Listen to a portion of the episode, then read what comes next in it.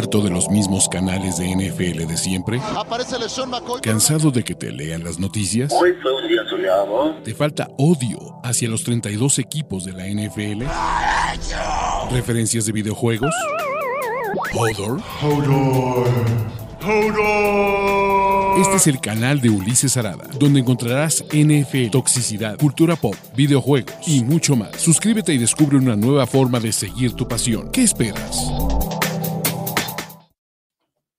Amigos, por esto amamos la NFL. Semana 3, nos quedan tres invictos, al menos tres invictos hasta que los sus Dallas Cowboys digan algo el día de mañana. Pero mi nombre es Ulises Arada. Vamos a hablar de las reacciones rápidas de este domingo de NFL de la semana 3, en donde, wow, wow, wow, wow.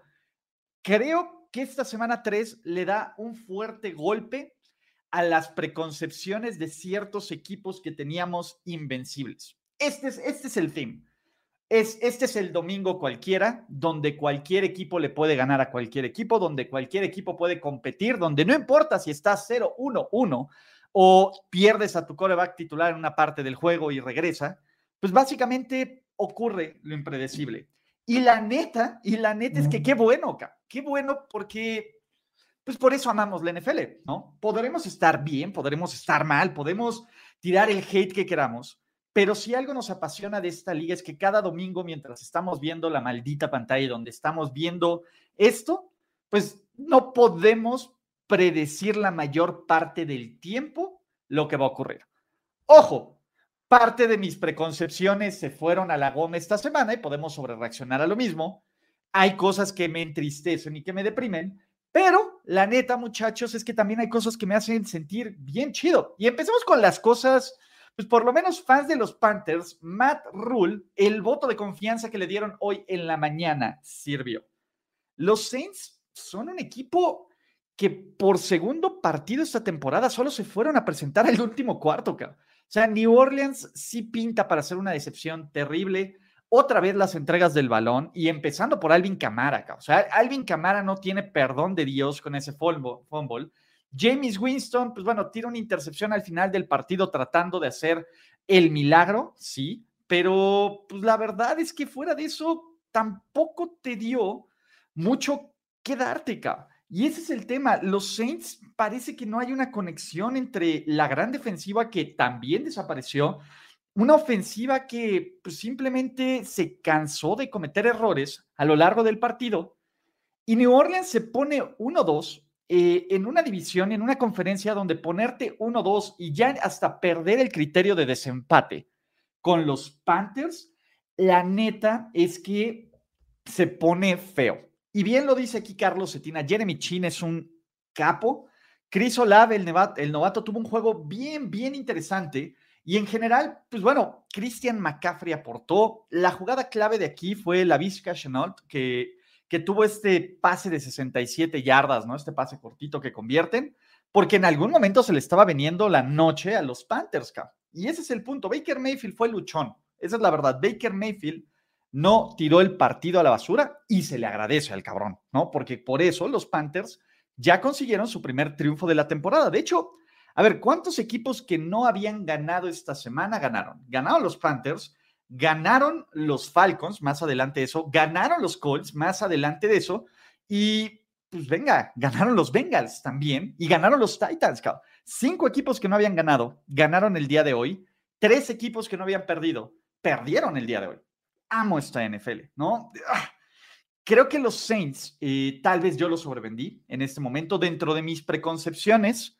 Todavía no los voy a dejar ir, todavía no los voy a dejar ir en este momento, pero creo que los Saints son algo no hace mucho sentido aquí. Tal vez sí es la ausencia de Sean Payton, tal vez sí es. Es que a mí me sorprende muchísimo, muchísimo, muchísimo, muchísimo cómo estos, cómo estos Saints pueden desaparecer por cuartos completos y cuando dan ganas de jugar, juegan bien, cabrón. El problema es que por tres cuartos no hicieron absolutamente nada, muchachos. Pero bueno, ese es el primero de una enorme cantidad de juegos que tenemos porque, ma, qué cosa. O sea, ay, sí, los Bears ganaron, Sí, eh, Roquan Smith es un chingón, porque esa es la, esa es la verdad, y, Eddie Jackson es un chingón, y esta defensiva tuvo sus momentos, pero también esta defensiva sufrió contra Davis Mills, dos intercepciones.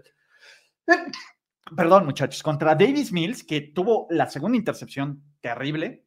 Justin Fields jugó horrible, cabrón. Yo que soy Justin Lieber, ¿no? Está bien, cabrón, defender a Justin Fields, tener una actuación así en casa contra un equipo como los Texans, que no es un buen equipo. O sea, si se quieren sentir bien de algo en este partido, volten a ver a los corredores. Es una pena lo de David Montgomery y su lesión. Pero qué pedazo de jugadores Khalil Herbert. Y Khalil Herbert, eh, habrá que ver el tiempo que Montgomery esté fuera. Pero Khalil Herbert tiene que ser el eje de esta ofensiva, sí o sí, o ayer o ayer.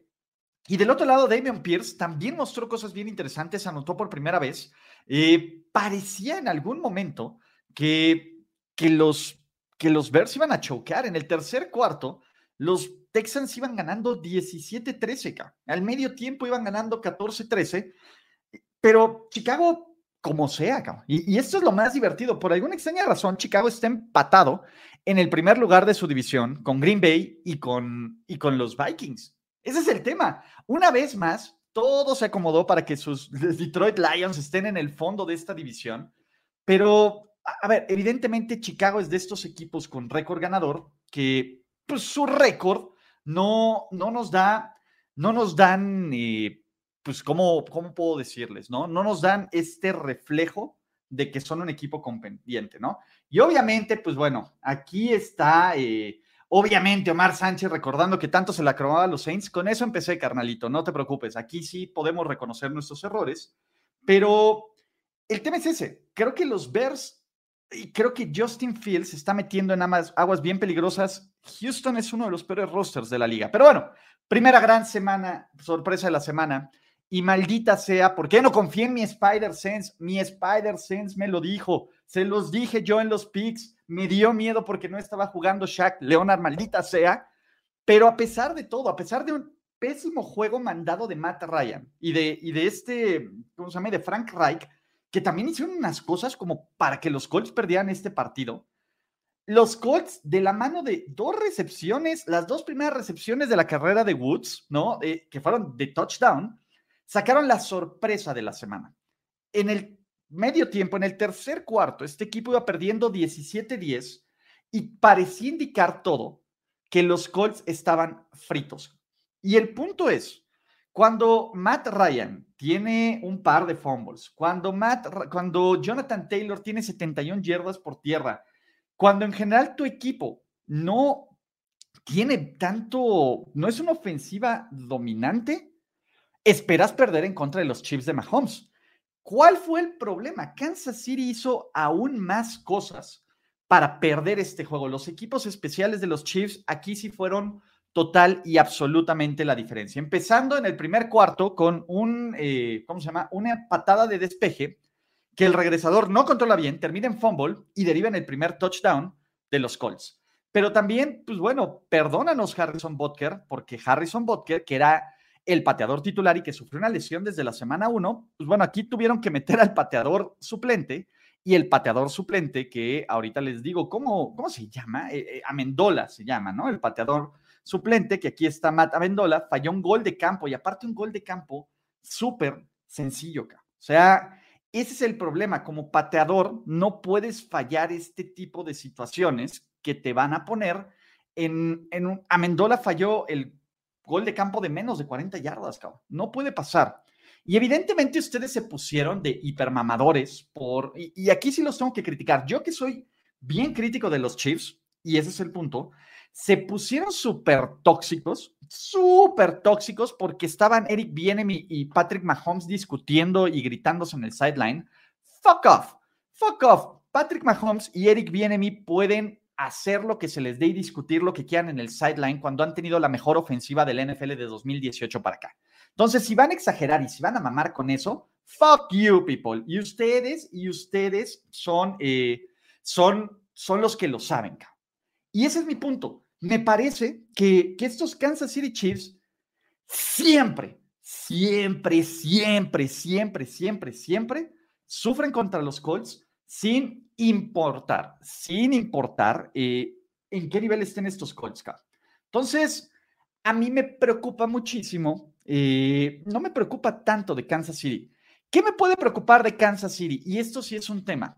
El juego terrestre es inexistente. Cuando Patrick Mahomes es tu líder corredor, tienes problemas. Clyde Edwards Seller por momentos luce bien, por momentos desaparece. Eh, Jerry McKinnon tuvo 20 yardas, Pacheco tuvo 9. Eh, y la otra es cuando no te dan estos blitzes y cuando no te dan estas jugadas explosivas, Kansas City suele tener muchísimos problemas para avanzar de forma del balón. Básicamente los Colts sacaron una receta del libro de Bill Belichick que fue tener por el balón por más de 33 minutos, tener el juego suficientemente cerrado y poder ejecutar ante los errores de los Chiefs.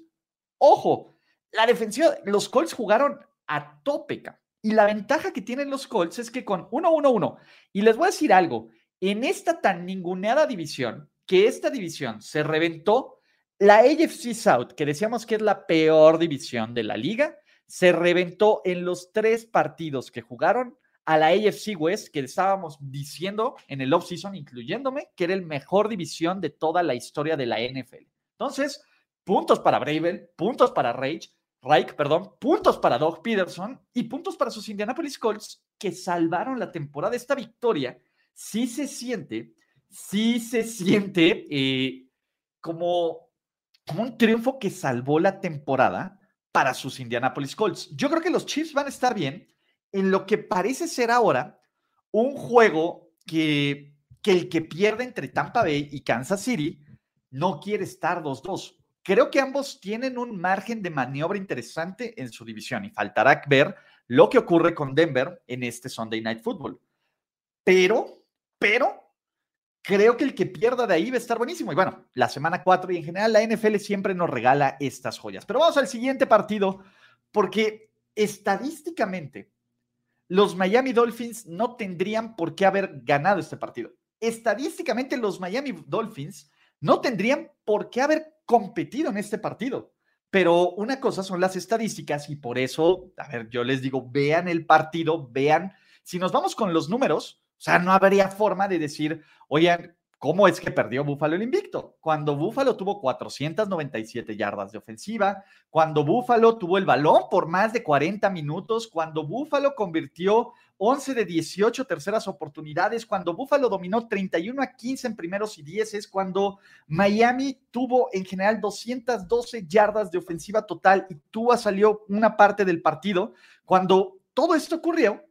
Y sin embargo, los Miami Dolphins con una actuación defensiva para hacer un monumento a esta defensiva de los Dolphins que se había visto mal la semana pasada en contra de los Ravens, sacaron un triunfo que fue improbable, sí, que, que emociona total y absolutamente, total y absolutamente. Voy a poner aquí, fans de los Dolphins, fans de los Dolphins, regodense en su crapulencia de que están 3-0 y ahora fan de los Dolphins, mírenme a los ojos, neteando, neteando, tienen su W, aunque admitan que fueron superados y que tuvieron suerte para ganar, y a veces en esta liga se necesita suerte, porque esa es la neta, pero hagan esta introspección y digan, neta, sí tuvimos suerte, neta, es, este, es un partido que debimos de haber perdido, pero tomamos la victoria, porque antes estos equipos de Miami no lo podían hacer y en semana corta contra los Bengals, que por fin ya se vieron contra los Bengals. Con una ventaja en la división, Miami se tiene que sentir brutalmente bien con ellos mismos. Aún hay muchísimo, muchísimo, muchísimo, muchísimo, muchísimo que corregir. Pero me parece, sobre todo después del golpe que le dan a Tua, que en un momento parecía conmoción, pero ya después dijeron que fue de la espalda, pero ya el sindicato de jugadores ya empezó a meterse con el tema del protocolo de, de, la liga. Está cañón, pero Tua tiene todo, todo, todo, todo, todo mi respeto por regresar después de esta lesión, porque el dude estaba, pero en otra dimensión, y montar una serie ofensiva en el último cuarto que terminó siendo la diferencia terminó siendo la diferencia en este partido. que lo hubo de todo, ¿no? Eh, hubo errores en conversiones de cuarta oportunidad. Vimos un Josh Allen y unos Buffalo Bills súper frustrados, con unos golpes un poquito más, más, este, pues digamos que, que, en el borde del reglamento, incluyendo el que le pegan a Tua, ¿no? O sea, creo que el juego estuvo calientito, creo que Buffalo naqueó en algunas situaciones, pero también Buffalo, sin media secundaria titular, más bien sin toda la secundaria titular, hizo un gran trabajo conteniendo a todos los que se llamaran, eh, todos los receptores de los Dolphins, menos Jalen Waddle, ¿no? El juego terrestre, sí, Chase Edmonds tuvo dos anotaciones, pero no hicieron nada. E, el tema es esto. Cuando volvamos a ver este partido por Game Pass, porque hay que volverlo a ver por Game Pass, en serio hay que analizar cómo es que Miami, por coaching, por equipos especiales, y ya vimos esta jugada que vivirá en los anales, que muchos me decían, este es el nuevo bot fumble. No, muchachos, no, muchacho, este, no es el nuevo bot fumble porque su equipo perdió ¿no? Porque su equipo ganó, entonces lo vamos a olvidar. Y la frustración de Ken Dorsey. Y bueno, Leobardo Alonso, Leobardo Alonso dice, o sea, seguirás ninguneando a los Dolphins, pero si hubiera sido al revés, se le estarías mamando al pseudo Dios Allen. Dude, tranquilo, Leobardo. A ver, espérate. Ganaste y eso, creo que, creo que la gente no escucha acá. O sea, y creo que Miami es un equipo de playoffs. Y lo empecé a decir desde que se vio la semana pasada con los Ravens. Me parece me parece que este equipo está caminando en la dirección correcta y están teniendo los breaks que a veces no tenían. Es un equipo perfectible totalmente. Ganaron en casa un partido importantísimo tanto para su división como para la pelea de playoffs. Absolutamente. Pero regresa a volver el partido, aunque seas bien fan de los Dolphins. Y dime, neta, ¿qué tan confiado te sientes? Es una W y es vital pero no dejó de ser con mucha fortuna. Y qué padre que lo ganaron los Dolphins, carajo, ¿no? Entonces, pero pues estás tan cabrones, güey. Ningún. Y mira, y Luis está con Leobardo. Está bien. Fans de los Dolphins, regodense en su crapulencia porque lo pueden hacer, porque ustedes han vivido a la sombra primero de los Pats de Brady y después de los Bills de Josh Allen que a todos los enamoran. Es su momento, ojalá y sea su momento. Yo todavía creo, yo todavía creo que, eh, que se puede mejorar este equipo y que muchas veces ya después no van a necesitar de esta suerte para ganar y para demostrar que son el mejor equipo de su división. Mientras tanto, duerman y felicítense porque son el mejor equipo de la AFC West. Quiera lo que quieran. Pero está chido. Y por ejemplo, aquí también está mi, mi queridísimo Fer Contreras. Y en serio, a mí me da gusto por los Dolphins. Me caga Stephen Ross, me caga Tyreek Hill, pero me da gusto porque los fans de los Dolphins han aguantado un chingo de vara, cabrón, ¿no? La suerte, a ver, McDaniel ha hecho un muy buen trabajo, o sea, eso no lo estoy negando. Y la forma en que la defensiva jugó, que creo que era una de las cosas que queríamos ver, estadísticamente no se vio bonito, pero en situational football se vio bien chingón. Así que muchachos, ojo, Miami sí es un equipo de playoffs, punto. A ver, ese es el punto, es el punto. Y algunos dirán, Allen perdonó. No, Allen no perdonó.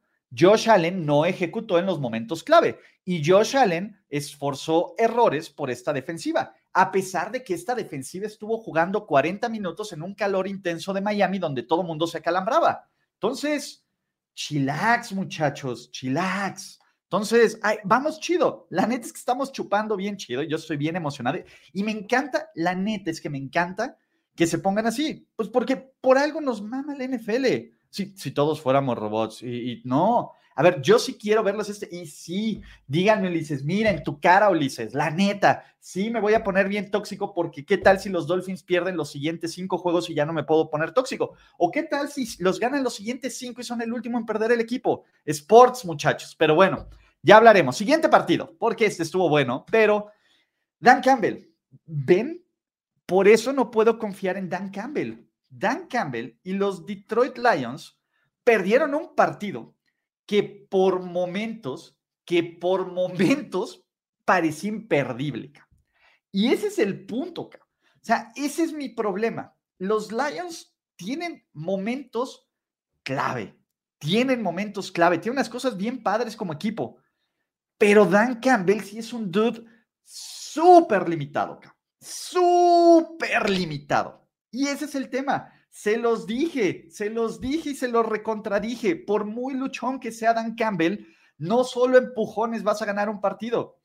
Y Dan Campbell, en situational football, en cuartas oportunidades, el tipo pensaba que estaba jugando Madden, ¿no? Y le dio una y varias y múltiples vidas a este equipo de Minnesota, que obviamente jugando en horario de las 12 pm, Kirk Cousins jugó como todos esperaríamos que jugara Kirk Cousins, dos touchdowns, cero intercepciones. Se lesionó Dalvin Cook y Alexander Mattison entró al quite. Que KJ Osborne anotó el touchdown del final. La defensa ajustó con una intercepción de, de, este Jared Goff. Y, y Minnesota ahí sigue, en segundo lugar de su división.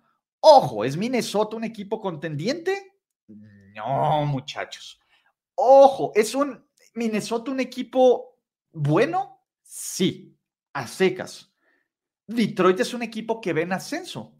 Y quiero creer, y, por el bien de los fans de los Lions, que Dan Man va a aprender. ¿Qué me preocupa mucho? Uno, la lesión de DeAndre Swift, y vamos a ver si nuestro queridísimo Amonra está bien, porque Amonra es el, es el motor de este equipo. Dos, que también me, me preocupa dentro de todo esto, me preocupa muchísimo, muchísimo esta defensiva que simplemente colapsa, colapsa, total y absolutamente. La defensiva de los Detroit Lions no puedes confiar para nada, muchachos. Así que, este, pues venga, ¿no? Es, parte de eso. Entonces, mire, por ejemplo, C29 eh, C29 Saúl Gutiérrez sigue preguntando. No soy de los Dolphins, pero la verdad no das crédito. Para ti fue más lo que hicieron los Bills que lo que hicieron los Dolphins para ganarlo. A ver, puta, no mames, ¿tienen problemas para entender lo que escuchan? ¿Qué parte del el buen coaching de McDaniels? ¿Qué parte de los huevos de Tua para tener una gran serie ofensiva al final del partido? ¿Y qué parte del situational fútbol chingón que jugó esta defensiva no entendieron? ¿Qué pedo con la gente, cabrón? No mamen. O sea, se los voy a tener que deletrear. La interpretación está cabrón, muchachos. Pero bueno, siguiente partido. Por algún momento temo, tengo que decirles, muchachos, que temí que sus Baltimore Ravens fueran a cagarla. Sobre todo en, el inicio del último cuarto, ¿no? Y sobre todo en el inicio de cuando Ramondre Stevenson básicamente se avienta este touchdown de una yarda dije, ya valió madres. Dije, los, estos Ravens, que la defensiva de los Ravens sigue preocupando, porque es un pedo que un equipo, que un equipo de New England, entrenado por Matt Patricia, te meta 447 yardas de ofensiva total con 7.1 yardas por acarreo.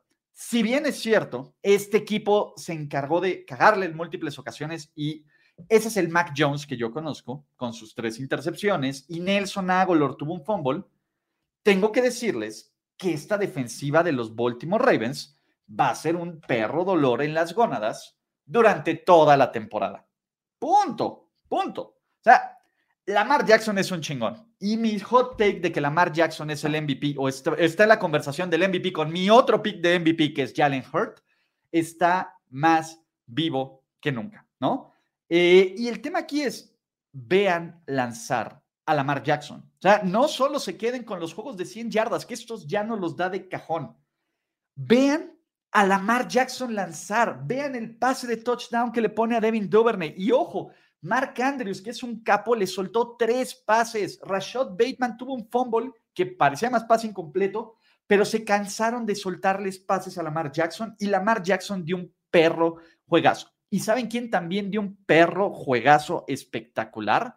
Patrick Ricard. Y amo, y amo, y amo a todos los fullbacks de este mundo que están involucrados en las ofensivas. La neta, la neta es que estos Patriots, aquí se notó muchas de las carencias. Hay que darles crédito por luchonear y por pelear al final. Completamente, completamente. Pero también hay que ver lo limitado que es este equipo. Desafortunadamente, los Patriots no tienen el star power porque ese es el punto. Eh, el, star power para competir con otros equipos. No hay playmakers en este equipo, muchachos. Esa es la verdad. O sea, las jugadas eran medio explosivas de alguna escapada o algo, pero nadie en este roster a la ofensiva.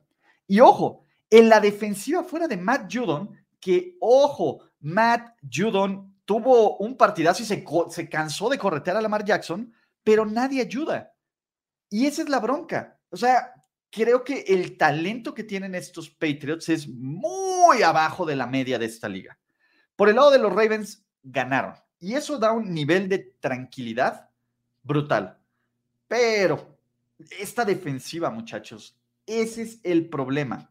La defensiva de los Baltimore Ravens sigue, sigue siendo un problema y sigue siendo un tema. Y vamos a ver qué va a pasar la siguiente semana en contra de estos Buffalo Bills. Va a estar buenísimo. Vean, vean, nada más el menú que nos está regalando la NFL. Entonces, eh, ¿qué más tenemos, muchachos? ¿No? Vamos a Cincinnati. ¿Por qué? Pues porque pues, Flaco. bueno, Joe Flaco ya nos dio nuestro momento de la temporada. Y esa es la verdad. Joe Flaco dio el momento de la temporada. Y ya Joe Flaco tuvo eh, básicamente dos intercepciones y tuvo dos fumbles. Trey Hendrickson básicamente tuvo el partidazo, el partidazo de la semana con 2.5 sacks, con dos balones sueltos provocados. Y este fue el juego de los Cincinnati Bengals para sentirse bien, ¿no? Para recuperar la confianza en ellos mismos, para decir, todavía estamos compitiendo, vamos a salir, bueno, todavía no del hoyo de la división, porque ahí va esta onda, vamos a intentar salir del hoyo de la, de la división, vamos en semana corta, porque el margen de maniobra de estos Bengals es corto, y hay que ver el estatus de Tua y de los Dolphins para el, Sunday, para el Thursday Night Football.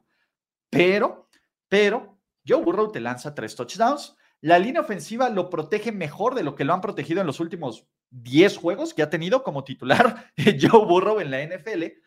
El juego terrestre aún no está ahí. Y esa es la bronca. El juego terrestre aún tiene sus detalles, ¿no? Y sobre todo cuando Perrine es mejor que, que Joe Mixon, empieza a preocupar un poco, pero pues ganando se curan muchas cosas. Y estos Cincinnati Bengals no solo consiguieron su primera ventaja, su primera ventaja en toda la temporada, sino también su primera victoria en toda la temporada. Así que, pues ahí estamos, muchachos. Vamos a darle cuello a este brother que es, es pan puro. Así que ahí estamos, ¿no? Eh, bien por los Bengals. O sea, creo que este es un partido donde los Jets fueron los Jets. Ese es el punto. Los Jets fueron los Jets y, los Jets son alguien que tiene sus chispazos. Pero no, Joe Flaco regresó a ser el Joe Flaco que todos les dije y listo. Muchachos, el se los dije de la semana. Sus Tennessee Titans casi, casi la cagan, pero no la cagaron. Sus Tennessee Titans evitaron una un colapso, ¿no? En el último, en la segunda mitad, iban ganando 24-10, casi les empatan el partido, ¿no? En segundo, en el uno de dos partidos que se empató al final, pero que no salió la conversión. Pero los Titans, Derrick Henry volvió al mundo de los vivos. Ryan Tannehill jugó como alguien que todavía quiere ser titular en esta NFL. La defensiva por momentos, porque esa es la verdad, la defensiva por momentos lució dominante y sus Tennessee Titans consiguieron el primer triunfo de la temporada NFL 2022, dejando a los Raiders con cero victorias y dejando a estos Las Vegas Raiders con esta situación de ¿en serio? ¿En serio estamos amarrados con Josh McDaniels en el corto y mediano plazo? Y el punto es que se los dije, muchachos. Se los dije. El tema es este. Josh McDaniels es uno de los peores head coaches de toda la NFL. Josh McDaniels es alguien que la verdad, no debería de tener una oportunidad en esta liga, pero la tiene. Y los Raiders, eh, solo porque perdió Kansas City, pero se siente un aire de desesperanza bien feo, bien, bien feo. La defensiva sigue siendo mala y ese es el punto, ¿no? O sea, creo que esta defensiva, pues, no pudo, uno, a ver, Josh McDaniels y estos Raiders fueron uno de dos en terceras oportunidades, lo que antes era la marca de Derek Dalitas Carr de la casa. Derek Carr sigue forzando pases a Davante Adams, que es muy bueno y que atrapa touchdowns, pero de 10 targets que le aventaron, solo atrapó 5 pases para 36 yardas y un touchdown.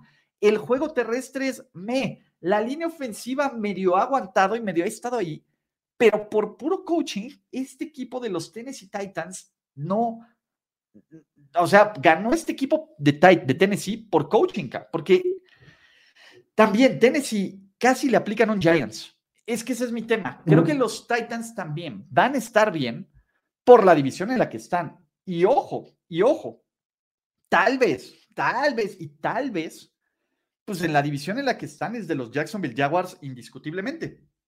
Pero pues los Raiders, por muy, aquí dicen en los comentarios que lo único bueno es que puede perder Kansas City y Chargers y tal vez Denver.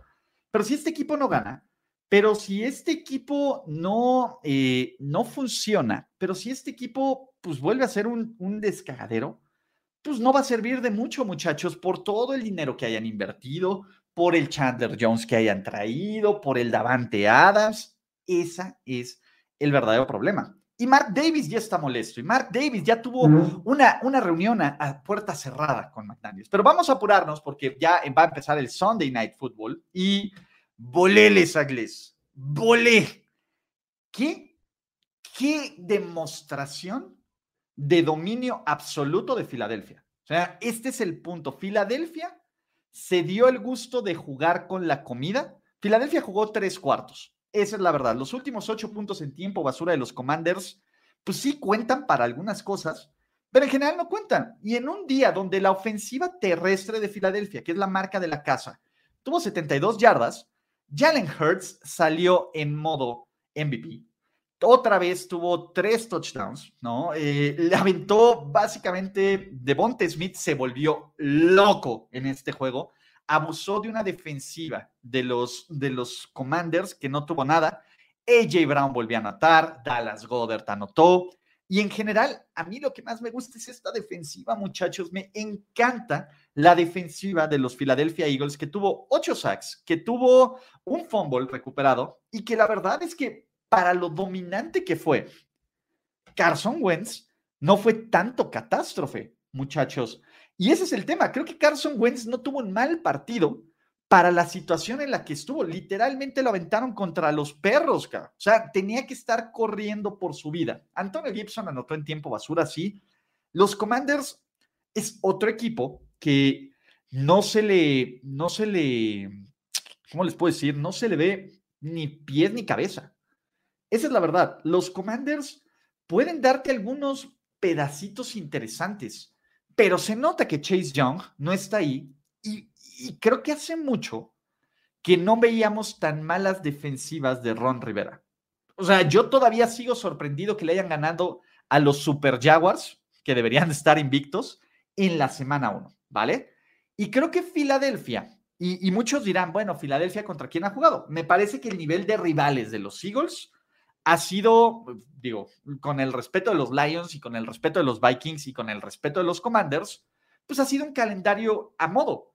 Pero eso no es la culpa de Filadelfia. Filadelfia está jugando y está dominando en las últimas dos semanas, ¿no? Y todas las victorias valen igual. Ganes por 16 puntos a los Commanders o ganes por dos puntos a, eh, a los Raiders. Entonces, creo que estos Eagles, por lo menos yo que se los sobre por lo menos yo que se los hype, pues se lo estoy cumpliendo en septiembre. Acuérdense, muchachos, todavía falta mucha temporada. Todavía apenas estamos en la semana 3 de 18 de temporada regular, más los playoffs. Entonces, calma. Lo que está padre es que, pues bueno, eh, eh, hay cosas que nos emocionan, muchachos. Vámonos a los juegos rápido de la tarde, porque volví a pasar, muchachos. Les di mi, mi cocoro, que es puro, que es bello, que es hermoso, y los Chargers lo agarraron y lo destrozaron.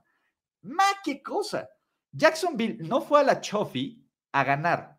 Jacksonville fue a la Chofi a destrozar a los Chargers en la primera victoria como visitante de, Trevor Lawrence. Y Trevor Lawrence lució dominante y Doug Peterson lució como uno de los mejores head coaches de la NFL. Ven, ven como un head coach sí puede hacer la diferencia y ustedes trayendo a los Urban Meyer y ustedes trayendo a los Josh McDaniels del mundo, pues bueno, Doug Peterson está cambiando una cultura. James Robinson regresó de entre los muertos. Travis Etienne fue factor. Christian Kirk sigue siendo una máquina de puntos. Y los Chargers, y los Chargers es. Ah, los Chargers son los Chargers. Ya, ya ese es el punto. Me encanta Justin Herbert. Y Justin Herbert tiene estos pases a veces que dices, wow. Lo que están haciendo los Chargers se llama pura y total negligencia acá. Sea, Brandon Staley, cada momento que pasa, siento menos respeto por él como head coach. La idea de que Justin Herbert en un partido que vas perdiendo por 28 puntos en el último cuarto, sigas teniendo a tu coreback titular que está lesionado jugando, es malpraxis de head coaching, pero espectacular. Y sí, los Raiders tuvieron sus lesiones y tuvieron lesiones más fuertes, acá. Pero por talento, por talento estábamos diciendo, los, los Chargers tienen uno de los staff, de los equipos más talentosos de toda la liga acá. Y el resultado que dan no va de acorde con este talento. Y esto es la responsabilidad de, de Staley, de Lombardi y de muchísimos más, y también en la defensiva. A ver, ¿cuándo no es, no es Brandon Staley un pinche genio defensivo? ¿Qué te hacen los Jacksonville Jaguars que tenían dos temporadas sin meter más de 30 puntos, metiéndote 38 puntos, por muy chido que sea Trevor Lawrence? Ese es mi punto.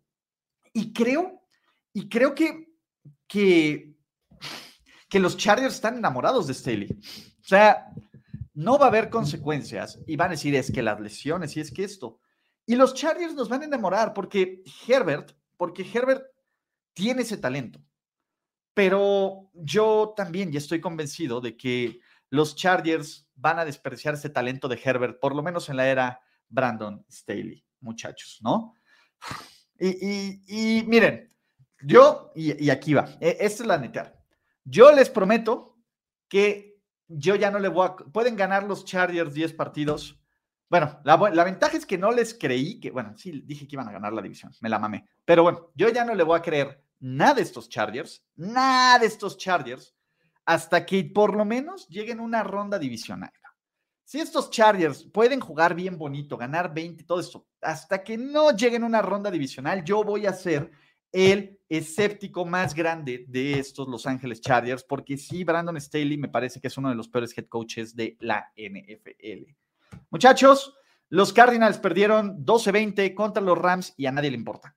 Esa es la verdad. O sea, festival de goles de campo, eh, una ofensiva pues, anémica que le faltó dientes. Los Rams, cuando tuvieron ganas de jugar, jugaron. Esa es la verdad. Los Rams tampoco se han visto como un equipo ultra dominante, pero Sean McVay sigue teniendo de hijo de los Cardinals. Y me encanta, muchachos, me encanta ver jugar, me fascina ver jugar y ver taclear a Jalen Ramsey. Me encanta Aaron Donald y también me da un chorro de gusto ver que JJ Watt siga haciendo jugadas. El tema es, pues estos Cardinals, pues bueno, ¿de qué te sirven? La neta, a ver, ¿de qué les sirve en serio estas 314 yardas de Kyler Murray y, y estas jugadas ágiles? Si este equipo no puede convertir en situational football, si 6 de 18 en terceras oportunidades, si se tienen que conformar por goles de campo, y que también suelen desaparecer toda la segunda, en los primeros cinco series, cuatro o cinco series ofensivas. Uy, perdón, a ver muchachos, déjenme y les comparto otra vez la pantalla. Las primeras cinco o seis series ofensivas, este equipo de, este equipo de, de Arizona simplemente no nos mostró absolutamente nada más de alma. Aquí estamos. Así que, pues sí, vamos a analizar a los Cardinals. Del otro lado, pues los Rams van a estar bien. Cooper Cup es un playmaker. Vámonos, ¿por qué? Porque, muchachos, Corda Goat Patterson tuvo su mejor partido como corredor titular, ¿no? Con 141 yardas por tierra y un touchdown. Le dieron mágicamente, los Falcons le dieron el balón a Kyle Pitts. ¿Y qué ocurre cuando le das el balón a Kyle Pitts? Cosas buenas ocurren cuando le dan el balón a Kyle Pitts. Y Gino Smith, o sea, Gino Smith, ya sabemos cuál es el techo de Gino Smith. Se desaprovechó lo que a mí me parece una muy buena actuación en general de los Ravens fuera ofensiva. Y pues, Seattle cayó 23-27 en contra de los Atlanta Falcons. Atlanta, ah, Atlanta es, es, un equipo bien luchón y bien entretenido. Drake London es un chingón. O sea, Drake London me parece, eh, me parece que el coreback que llegue a Atlanta en el siguiente año va a tener que hacer cosas bien chidas, ¿no? Porque Kyle Pitts es el real deal. porque por alguna extraña razón Cordarrell Patterson se está convirtiendo en el hombre renacimiento y porque, pues creo que hay algunas cosas. A mí me da mucho gusto ver que Grady Jarrett, de entre todos los dudes, de entre todos los dudes que, que está como teniendo una muy buena temporada y que aparte le juega súper bien a Seattle, que Grady Jarrett esté haciendo cosas de Grady Jarrett. Entonces, la neta es que bien por Atlanta, eh, creo que Marcus Mariota, Marcus Mariota suele hacer, eh, o sea, yo no se la compro a Marcus Mariota, aunque tenga dos touchdowns, muchachos. A mí me parece que este equipo estaría mejor con Desmond Reader, pero pues, ¿quién soy yo para, para intentar hacer eso? Es una lástima lo de Seattle, ¿no? Eh, tiene piezas, pero se nota que no tienen el coreback. Y cuando no tienes coreback, y cuando tu línea ofensiva también tiene ciertas, ciertas dudas, pues la verdad es que pues, va a haber algunos problemas. Último partido para irnos ya al Sunday Night Football. Green Bay, en el que a menos de que se encuentren en playoffs, podría ser el último Green Bay contra Tampa Bay de la temporada. Sus Green Bay Packers, como de una forma dramática, en donde por favor escondan todos los iPads y todos los objetos punzocortantes de Tom Brady, los Packers con una actuación defensiva, con un mental fart, no sé si de Brady o del equipo, para tomar un retraso de juego en una, e, e, en la conversión de dos puntos, cuando Lombardi Lenny ya había hecho la conversión de dos puntos e íbamos a tener aún más drama, los Tampa Bay Buccaneers pierden el invicto en un juego frustrante para Tom Brady en muchísimas formas, ¿no? Uno, la ofensiva no pudo caminar ni por error, ni por error. Esa es la verdad. Tuvieron menos de 300 yardas de ofensiva total. La defensa de, Green Bay hizo un trabajo espectacular conteniendo uno a Lombardi Lenny a 35 yardas por tierra y menos una de Tom Brady. O sea, y luego se aventaron, el, play calling de Byron Leftwich estuvo para matar a alguien. Y los receptores de Brady, pues la verdad es que fuera de Russell Gage y un poquito Cameron Braid, pues todo mundo tuvo sus fumbles, todo mundo tuvo sus entregas de balón, todo mundo tuvo sus errores. ¿Con qué me quedo? Con las dos defensivas. Y ojo, Kenny Clark es un capo. O sea, Kenny Clark es un capo entre los capos. El tipo es una máquina y es, y es un gran pass rusher. y Russell Gage tuvo un fumble, Rashad Perryman tuvo un fumble, Romeo Dobbs, eh, no, Aaron Jones tuvo un fumble, Romeo este, Dobbs también tuvo un fumble que recuperó. Y más bien, Green Bay con lo que hizo a la ofensiva en el primer y segundo cuarto, le alcanzó. Y Tampa Bay no pudo aprovechar, y eso esto es rarísimo, que Tom Brady no pueda aprovechar una actuación brutal de su defensiva, brutal de su defensiva para sacar eso. ¿Es cierto? Pues bueno, la mitad de la línea ofensiva de Tom Brady está lesionada, sí. Es cierto que no está ni, eh, no estuvo ni Mike Evans, ni Chris Godwin, ni Julio Jones, sí. Pero la verdad, pero la verdad es que eh, pues, yo creí que lo iban a sacar. Realmente, realmente creí que lo iban a sacar porque los Packers estaban choqueando durísimo, durísimo, durísimo, durísimo, durísimo, ¿no? Y yo sí agradezco, miren, probablemente esta sea la temporada del adiós de Brady, y yo creo que por, por otras razones fuera de, fuera de su, de su, de, su nivel de juego, y está bien, aprovechemos. Muchachos, antes de irnos, vamos a dar una vuelta por los standings, donde en la conferencia americana, vamos a ponerlos, no, por, por división, Miami 3-0 como líderes de división y sus New England Patriots en el fondo, por lo menos en este tema.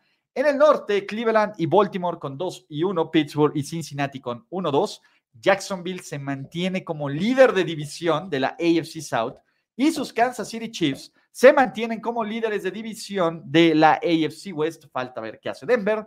Del otro lado, la NFC East, como todos lo esperábamos, tiene a dos de los tres equipos invictos que quedan en esta NFL, a los Fly Eagles Fly y a los Giants que mañana van a jugar contra sus Dallas Cowboys. Minnesota está de líder de división eh, por el récord de, la división del NFC North. Tampa Bay se mantiene en la cima del NFC South, donde ganaron, de hecho, Tampa Bay y bueno, y Nueva Orleans. E, e, esto es curioso. ¿Quién iba a creer que esta semana los únicos dos equipos que no iban a ganar de su división iban a ser Tampa Bay y Nueva Orleans. En fin, los Rams se mantienen como líderes de división esperando a que hagan algo los San Francisco 49ers en Sunday Night Football. Muchachos, gracias por estar aquí en estas reacciones rápidas de la semana 3 de la NFL. Los amo muchísimo. En serio, déjenme, déjenme ahí en los comentarios qué fue lo que más les gustó, lo que menos les gustó, ¿no? También eh, no olviden suscribirse y darle like a este canal. No manchen, somos casi 800 dudes en vivo.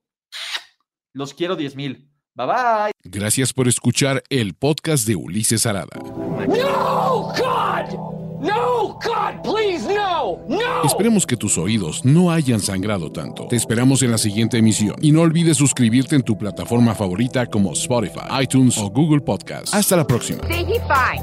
Now, give me money. Or I shoot him, and I shoot all you motherfuckers.